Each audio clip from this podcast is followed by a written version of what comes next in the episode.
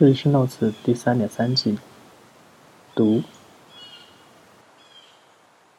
Hello，大家好，这里是 Notes 第三点三季的节目读。然后这一季呢是讨论在关系建立当中自我的丢失和寻找。这一季的基于的文本是我们的嘉宾茶君的日记。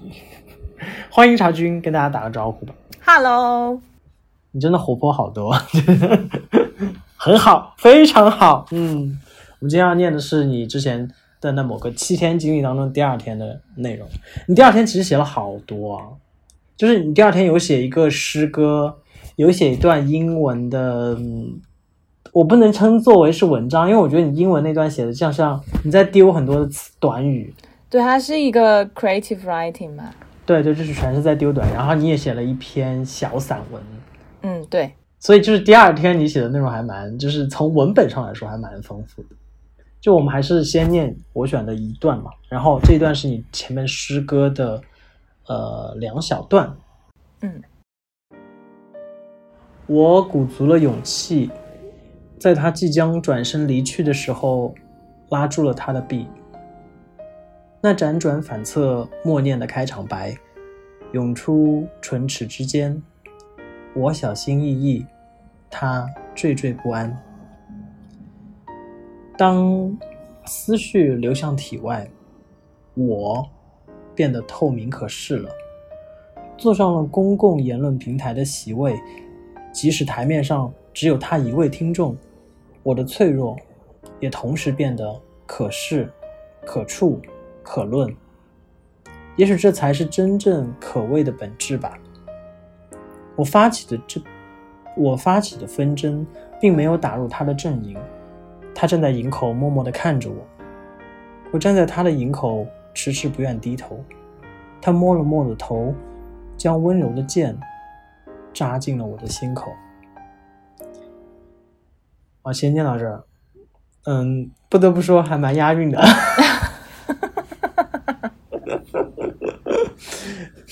你我念的时候，你你你有想起那天的场景？因为其实这两段话，我觉得还蛮明显。其实是一个你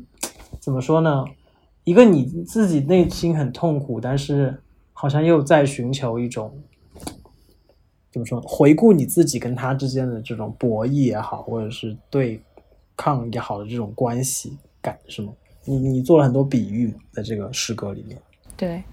就是那句话：“当思绪流出体外，我变得透明可视。”你这个“我”是指什么我？是真实的自我吗？放在他面前的意思，还是什么？对，而且是一个怎么说呢？可能因为我在那段感情里面有很多的呃不安，还有什么？就是这些不安背后是什么？就是我的一些恐惧嘛。就不管是我呃自我投射的恐惧也好，还是呃真正意义上就是他的反应让我产生的一些正常的就是负面情绪也好，但是这些恐惧它一般是一个比较抽象的一个状态，但是当我在写这个七天，呃，特别是在呃开始的前两天，就是被动的感受很多负面的情绪的时候，嗯，就是好像某种程度上来讲，我在阐述我的这些不安的同时，我好像也在试图的在理解我到底不安的东西是什么，然后可能它背后有一些隐性的我关于自我的恐惧，或者是我对一些投射的恐惧，或者是我对呃被拒绝或者是不被接受的这种恐惧。然后我觉得，当我去对他产生对话的时候，其实就是把我的脆弱、把我的恐惧摊在他面前，就是想要询问、想要有一个答案嘛，想要希望他能够给我我想要听到的答案。可是，在所以才会第一天就要鼓起勇气，就是我们上一期聊到的，第一天要鼓起勇气，然后要嗯思考用什么样的方式去跟他对话，然后第二天就是真的要跟他说话之前的那种恐惧，和跟他说话期间和之后，真正意义上听到他没有办法给我我想要得到的答案，但是我却很明白的告诉他了我的诉求是什么的那种恐惧，就是当我的恐惧变成了就是已知的不可能被解决的一个。或者说某种程度上有些就是情感的拒绝，或者是嗯不被认可的这样的一个情况的恐惧，我相当于就是完完全全的把我的脆弱展现在他的面前，所以我觉得这个恐惧是有多层的恐惧，不是一个单方面的，就是说一个恐惧，它可能包含了很多呃在对话之前的恐惧，加上。鼓起勇气聊天的恐惧和对话之间的恐惧和对话之后，所以其实你这种情感的恐惧，或者说你，因为我觉得很有意思的一点，你当时在诗歌的前半段写到，你说我的小心翼翼，他的惴惴不安嘛，就是我们之前有聊过，其实对他来说，你好像也能感觉出他有一些恐惧，你会觉得你这些恐惧是。因为你跟他接触之后，你对他的了解，或者对你们关系之间的了解之后，你懂总结出来的一个经验，也不是经验吧，就是一个积累的感受，让你觉得说很多事情会让你恐惧，还是仅仅因为他没有达到你的预期，然后让你觉得可能要面临失败的那种恐惧。我不能说所有人都有，但是我我我就是说我的这段感情里面。就是到后期，就是这个文本后期，包括我，嗯，跳回来回头看，就是我当时写的这些东西，我能看到，呃，其中会有一个模式的问题，就是说感情模式这件事情，呃，我觉得这个事情也还蛮正常的，就是我觉得每个人他去谈恋爱，他可能多多少少会延续，比如说你成长过程中你父母对你的爱的一种延续，或者说你。跟其他的呃社会社交关系建立起来的一种模式，你是在这样的一个人际互动中间去学习怎样被爱和怎样爱人的嘛？所以呃，特别是如果有谈过恋爱的话，很容易把呃曾经就是恋爱的过程中，没错，你经历过的一些模式带到新的呃关系里面。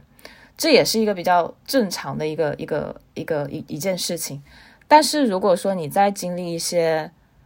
失恋之后，因为其实，在心理学里面，失恋它被理解成被社会拒绝的一件一个过程，所以当你经历失恋，你其实就是经历一次社会拒绝。所以我觉得，我觉得就是我当我看到这个文字的时候，对对对，我突然觉得很 make sense。那么就是你失恋的那些情绪和心态，就是有的时候也很容易会带到新的感情模式里面。特别是当你在跟这个人还在接触，或者是在过程当中，比如说你们有什么摩擦或者有什么问题，你想要呃找到一个答案，可是对方呃用呃不沟通的方式，或者是用你以前受到过情伤的方式来面对你的时候，我觉得很容易就激起我们。在以前感情中间受到的伤，所以我当时朋友他说的是，嗯，对你看到他的这种回应，可能就是会 trigger 会激起你曾经的在呃恋爱中间的一些不自信也好，或者是不安也好，让你就是陷入了一种就是更深一层的这种恐惧。然后，当你又鼓起勇气了，跟他去面对面对你，其实相当于是你要先面对你自己的恐惧。然后呢，他可能因为各种各样的原因，有可能是因为立场不同，有可能是因为不能理解你的立场，或者是也可能他也没有经历过类似的事情，他不太不太明白，或者他的个性各种各样的原因，造成了就是下一集的，就是又是没有沟通，就是又产生了就是新的，就好像一直在叠加不同的恐惧在一起。你说到这恐惧的模式的时候，我觉得还蛮有趣的一点是，因为我前两天跟一个朋友在聊恐惧这件事情，但我们聊的话题可能有点大。我们聊的是为什么我在国内生活的时候，有一段时间会觉得有一种恐惧感，说这种恐惧到底来自于什么？然后当我去阐述这件事情的时候，对方可能觉得说，嗯，他可能也试图想去理解我的恐惧，但他发现理解不了。但有可能是因为我表述的逻辑不够，或者是我的素材不够让他感同身受，或者他没有根本就没有经历过这些内容。对，所以他就觉得说，为什么会恐惧呢？然后我就做了个比喻，我说很多人怕狗，你也不知道他为什么怕狗啊，就是你说不清这个东西。但是他又觉得说我这个比喻不是很恰当。然后我提这个的原因是因为我在看你文章的内容和我们之前聊过你那关系当中的那个状态的时候，其实我觉得你尝试着面对你自己的恐惧，然后你有时候会把你的脆弱像文中写照一样，或者说你的恐惧。如实的告诉他，那你告诉他的时候，你有想过你是希望他以什么样的一个姿态来对待你的恐惧？当然，因为这个就是很赤裸的自己，被看到，然后被接受，甚至被理解。我觉得，要不然为什么你要把我你自己最脆弱的地方给人家看到呢？就是你希望对方能够看到，哦，你的这个脆弱是是 legit，是是。就是你希望他解决它吗？解读啊，解决它，我觉得会，我觉得当时会，但是我觉得，就是因为他是我的伴侣，我希望他可以接受，就是我的这种脆弱性，他能够理解我这种脆弱性。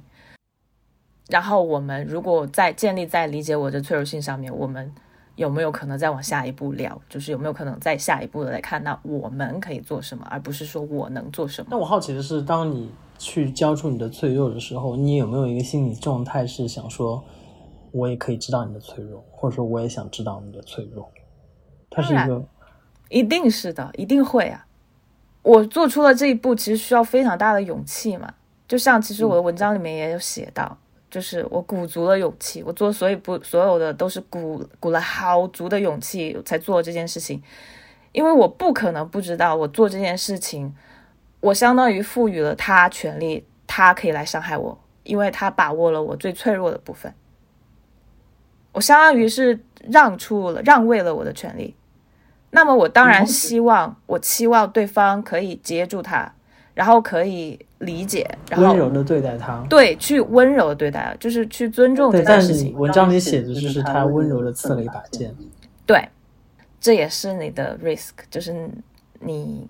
没有办法去主主宰的预料，就是到底会怎么样？对。你正在收听的是《Notes》第三点三季读，本节目可以在网易云音乐、苹果播客、小宇宙。荔枝 FM 订阅收听，你会觉得就是你去向对方展示你真实的自我的脆弱的部分的时候，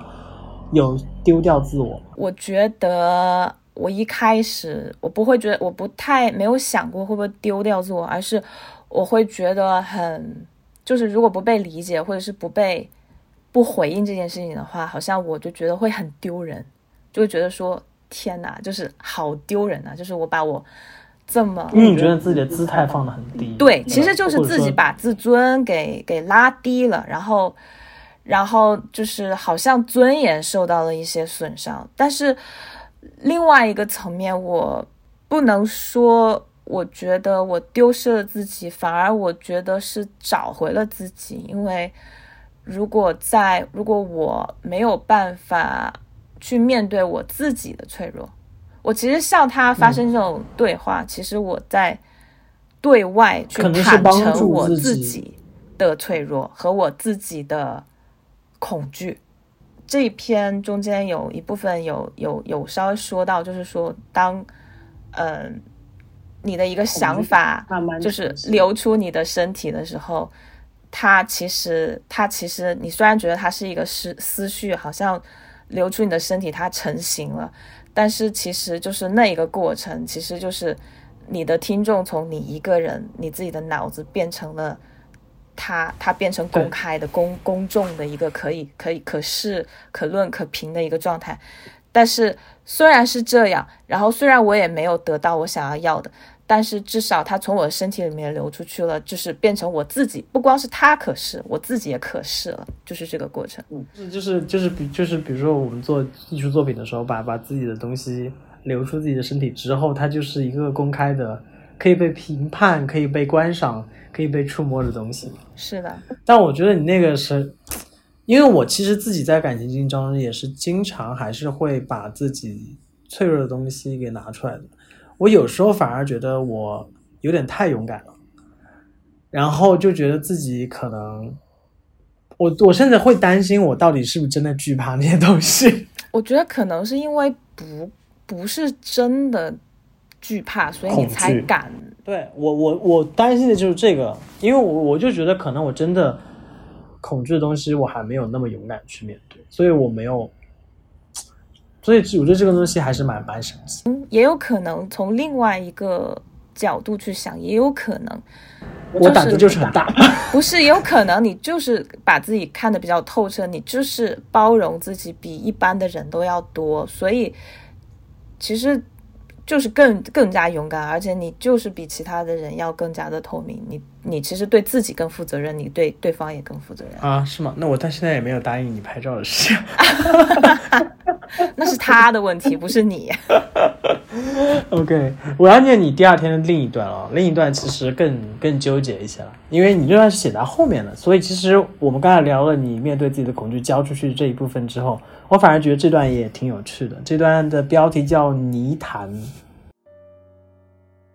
当我陷入了冰冷的、黑暗的、潮湿的漩涡中间，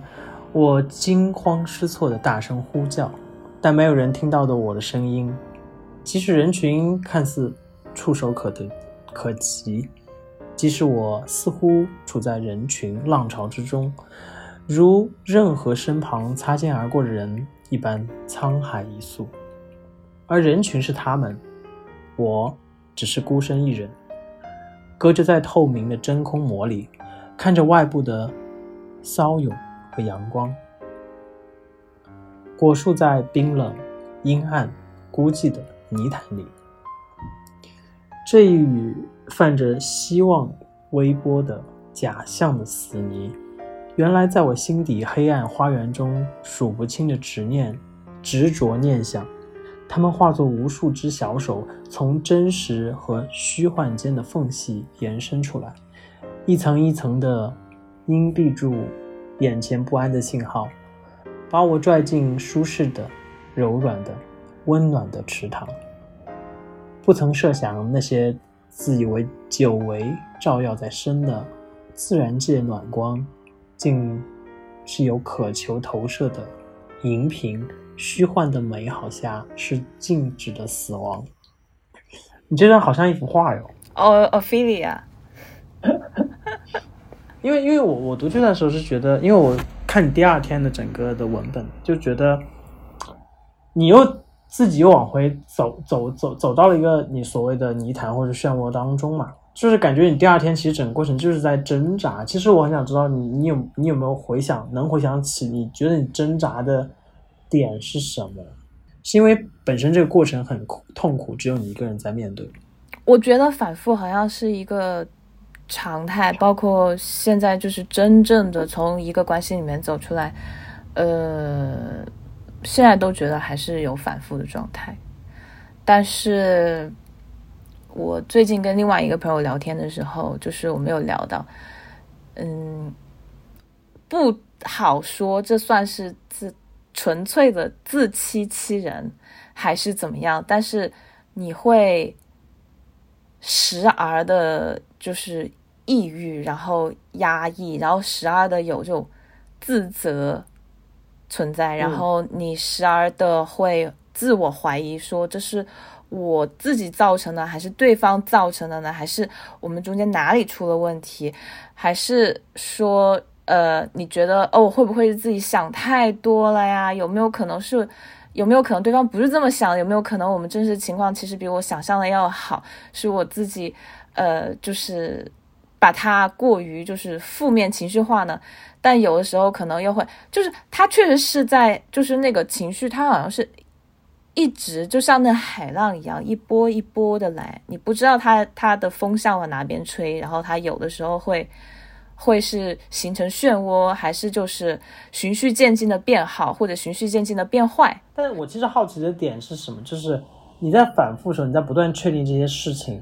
对吧？就是你有没有想过，你是在确定说自己是不是能够变得更舒服，还是你在确定怎样才能让你们的关系更合理化？我觉得是在无恐论是它惧、害怕、还是害怕这件事情对我自己的影响超出我的控制范围之外，就是我就会害哦怕，就是我走不走得出来。因为我觉得我的经验就是说，我有时候其实是在帮自己寻找一个合理化的解释，无论是我在经历当中跟他关系当中让我感到痛苦的部分，我想合理化说为什么痛苦，有可能比如说有可能只是我真的想太多，对吧？然后比如说关系结束了，我想合理化说啊，其实这段关系结束也蛮好的，或者说其实这段关系结束，我的确也做不了什么，我就是我可能就是想说服自己，说我能够理顺这件事情。但是你知道这件事情呢，就是你在一个角度去看一件事情的时候，你很难完全把它理顺，然后你就会需要不同的角度去看它。然后你不同的角度呢，它的那个方向，它那个支撑力是不一样的，然后你就会觉得你你就是在漩涡当中一会儿上一会儿下，就是这种感觉。所以我就觉得我的反复是属于这种，就是我想说服自己。所以我就不知道说你是不是一点区别是在于，如果你是否处在你正在经历这件事情中，还是你已经处于在经历这件事情后。就你在经历这件事情中，我觉得其实很难，你去你去 make sense 你自己在做什么，你只是跟着情绪在波动罢了。然后我做的事情只不过把当时的波动给记下来了罢了。但是我觉得可能他经历后，而且呃，我其实就很近，我这两天跟一个朋友在聊天，呃，因为我其实会害怕，就是这种波动，它是同频波动。它是同频的波动吗？还是就是它是它是在反复在做同样的事情？同样的啊、哦，我懂你意思。嗯但是我后来发现，可能我看到的只是波动而已，它有可能是一个螺旋形的波动。就是就它有可能像对，它有可能像旋转楼梯这样，虽然你看着它好像是在在转圈，可是它有可能是在不它是有同的方向的。对，它是有方向，它可能在纵轴上，它其实是在往上，就像那个盘山公路一样，它可能是有上下级的，很大崩溃。我跟我很好的朋友聊，然后那个朋友当时他讲了一句话，我就觉得就当下把我从当时那个情绪里面拉出来。他说，就把你从二维突然拉到三维，你就发现是垂直的。对他跟我说，他说你不要觉得，就是虽然今天发生这样的事情非常的不不幸运，就是这件事情嗯呃被看到了，或者是被知道了，但是你不要觉得就是因为这件事情，你觉得把你中间这个时间，还有你中间所做的就是自我的自我重塑的这个努力给啊、都给抹灭掉了。然后我才突然明白了这个问题，说哦，对哈，就是我为什么要去否认掉我自己中间过的其他的时间，在没有在想他的时间呢？哎呀，你突然说到这个，我就会想到我们俩一直开，就我们俩之前就是同时就是有一段就是关系的时候，我们聊过那件事情，我突然发现真的有自己的时间很重要。是的，你还记得当时你说啊，你竟然你们竟然是要每天都有联系的吗？我说不然呢，就是我会觉得不这样才就是很奇怪。然后现在回想，就是这可能是为什么我去回想我那段的时候，我就会觉得天呐，我好像自己真真的，我还蛮想否定自己在那段时间的所有。因为我我我觉得我不像你，我还可能找个理由说自己还有自己的时间。我觉得我真的有一点点，因为我中到我其实是到中后期，就是你们都已经开始劝我的时候，我才会有有意识的去调整自己的时间。但在之前，我的时间真的就是，我觉得是完全奉献给情感的。天呐，我竟然是这样的人，好可怕！像第二天，我们其实讲的就是在不断挣扎的过程当中，你你你痛苦那个点，因为你第一天已经鼓起勇气了，第二天你可能需要去准备一些对话前的一些准备，然后你会有一个反复，有一个，但我还是蛮喜欢你最后那个比喻，就是突然让我觉得没有那么痛苦。最后那个也是因为就是真的发生了，就是我我鼓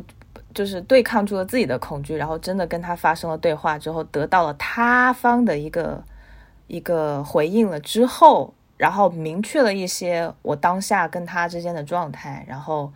我就对当下的一些状态和当下的感受做了一个侧面的一个一个一个画像，嗯。嗯，但是也是新一层层面的一个，就像我们刚刚说的是激荡也好，或者说是或者说是这种这种嗯、反复或者是情绪波动，所以但是它都是一个当下，就是在记录不同的阶段，然后发生当下的那种回荡吧，那种对，嗯，我你那个第二天写的文章最后一段，你一直在重复下坠、下坠、下坠。其实你刚才形容那个漩涡，然后它有纵向的时候，我其实也想问，所以下坠会让你害怕吗？还是你希望它是上升？还是你觉得当然会害怕，就是新一轮的害怕，我觉得。也可能是造成反复的一种根源吧。感谢收听本期节目，这里是 Notes 第三点三季读。本节目可以在网易云音乐、苹果播客、荔枝 FM、小宇宙订阅收听，每周三更新。我们下周见。